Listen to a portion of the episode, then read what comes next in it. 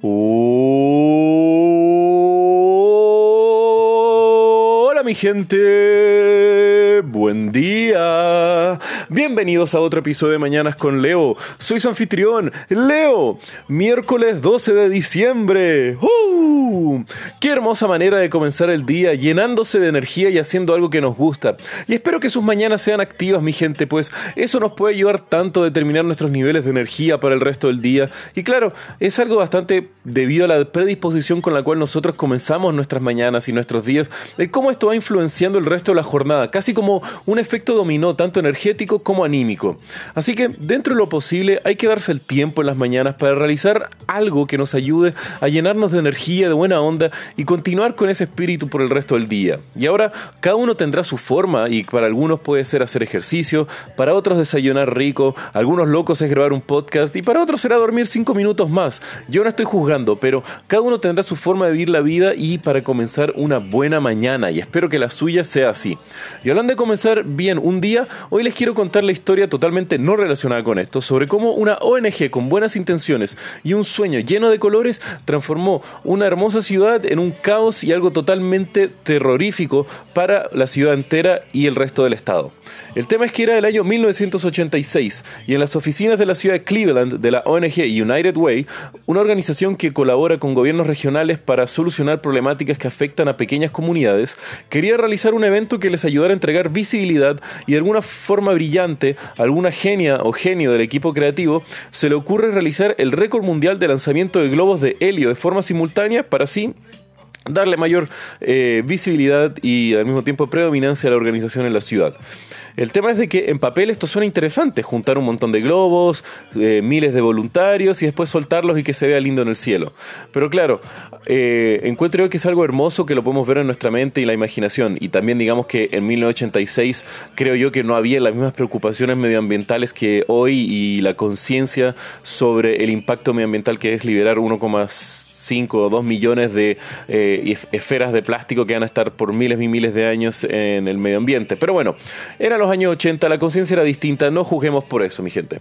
El tema es que eh, United Way comenzó a colaborar con un artista de globos, algo que me sorprendió que existiera ese término, llamado Trep Heining, quien junto a la ciudad de Cleveland comenzaron las preparaciones y la logística meses antes del lanzamiento de los globos para ver dónde posicionar una gran malla entre cuatro edificios céntricos de la ciudad donde tendrían a miles de voluntarios inflando y amarrando globos para poder cumplir el récord.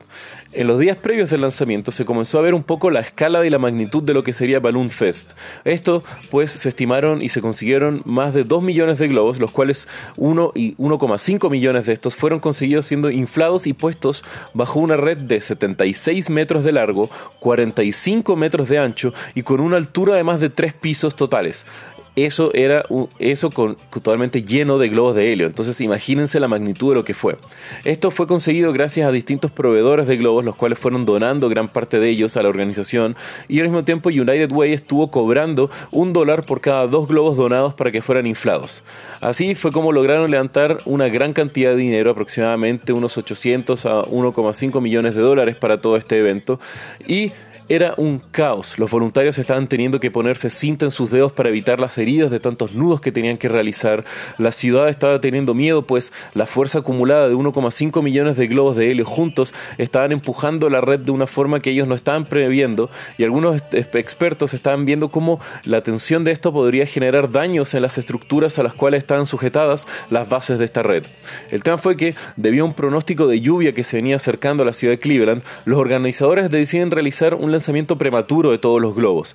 Así fue como a las 1.50 pm eh, del 27 de septiembre de 1986, 1,5 millones de globos son liberados a los cielos de la ciudad, lo cual obviamente es un desastre, pero para los espectadores era algo totalmente irreal y hermoso en los primeros momentos al ver todo esto.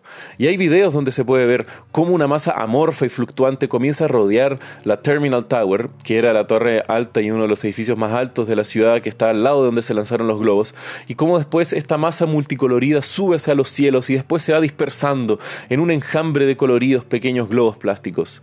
Pero ahí se vienen lo que, las consecuencias que espero que nadie pensó y los agarró a todos por sorpresa, sino los organizadores son todos unos idiotas, porque ahora mirándolo para atrás parecen bastante obvias. Debido a las bajas temperaturas y a la presión atmosférica, la lluvia de globos que salieron hacia los cielos después se transformó en algo que cayeron hacia los pocos minutos, bloqueando ríos, causales de agua, calles y distintos caminos en todo el norte del estado de Ohio, y gran parte de los globos terminaron cayendo en el lado canadiense del lago Erie, algo compartido por la ciudad de Cleveland y el país de Canadá. El tema es que lamentablemente tuvieron que realizar varias misiones de limpieza y de rescate de fauna y de flora, las cuales habían sido perturbadas por la caída de cientos de miles de globos de plástico. Algunos globos aterrizaron en los campos de un criadero de caballos, quien según el dueño sufrieron un daño psicológico permanente por la lluvia de globos de colores. Esto lo encuentro medio ridículo, pero loco, es Estados Unidos, cualquier idiota puede tener cualquier excusa estúpida para demandar a alguien y lo van a hacer.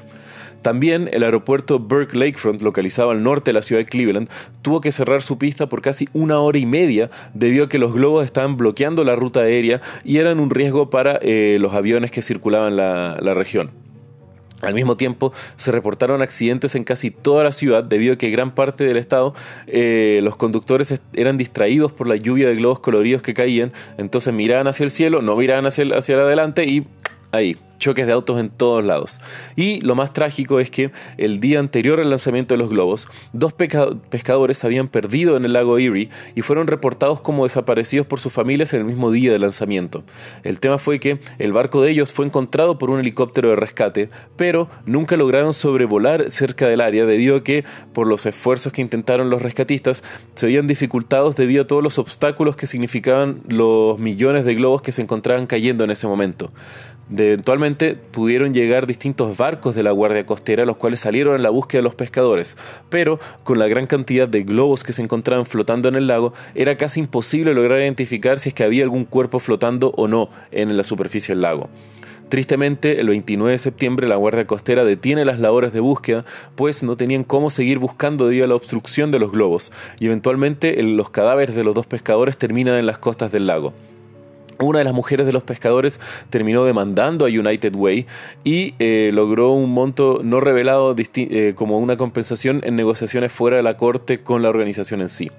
Pero qué loco pensar en eso, cómo los globos eh, pudieron causar tanto pánico y destrucción y al mismo tiempo posiblemente provocaron que la muerte de dos personas que podrían haber sido rescatadas de haberse encontrado a tiempo. Y también un último detalle fue cómo este intento del récord mundial de los globos no fue reconocido el mismo año por el libro Guinness, sino hasta dos años después que aceptaron que Balloon Fest 86 había sido el récord mundial de globos lanzados simultáneamente. Y esto posiblemente pues Guinness no quería asociar su marca a el desastre que fue Balloon Fest y esperar un par de años hasta que posiblemente ya el caos mediático se había pasado.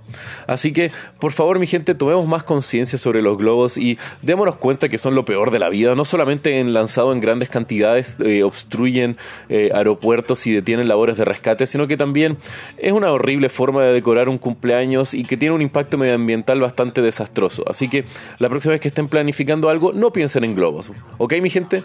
Y bueno, si quieren saber más un poco de lo que se ve el episodio de hoy, pueden ver los links en la descripción del episodio. Y como ya saben, que tengan un muy buen día. Los quiero, mi gente. Besos.